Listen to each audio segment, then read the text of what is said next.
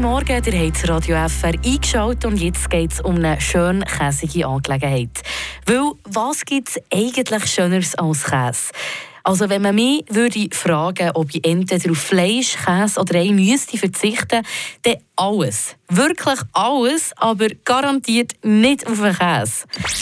Eine Portion Wissen für einen starken Tag. Schlauere Tag mit Radio FR. Schon nur, wenn wir unsere Nationalgerichte anschauen mit Raclette und Fondue, zeigt es, dass die Schweiz den Käse liebt. Aber wie viel Käse isst eigentlich die Schweiz?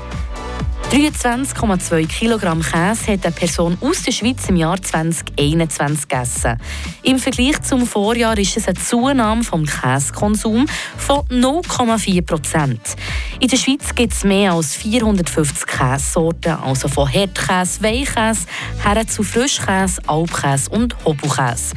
Das sind aber längst nicht alle dabei. Vor allem die Sorten Frisch- und Halbhartkäse sind in der Schweiz am beliebtesten. Frische Tag, der Radio FR Morgen.